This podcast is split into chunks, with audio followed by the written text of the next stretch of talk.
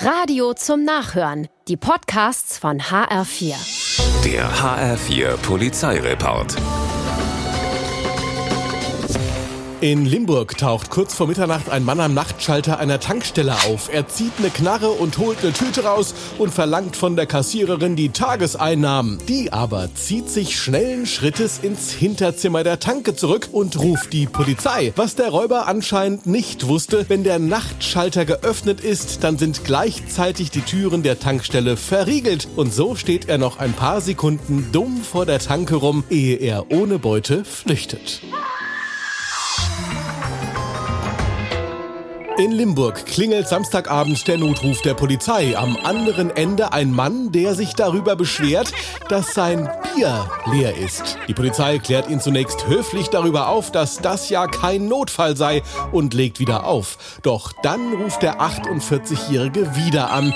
Wieder und wieder und jedes Mal geht's um die miese Getränkelage. Nach dem 36. Anruf reicht's den Polizisten. Sie fahren zur Adresse des Mannes und nehmen sein Handy weg. Jetzt hat er nicht nur kein Bier mehr, der Weg zum Kiosk hätte ihm auch eine Menge Ärger erspart.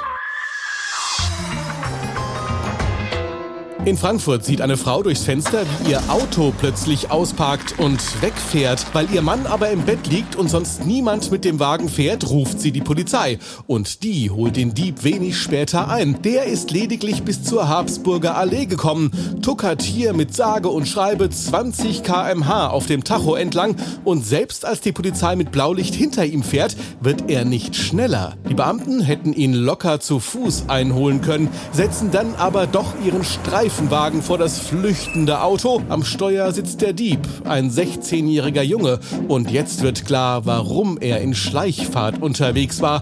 Der Teenager hat noch keinen Führerschein und wusste nicht, dass man vor dem Losfahren die Handbremse lösen sollte.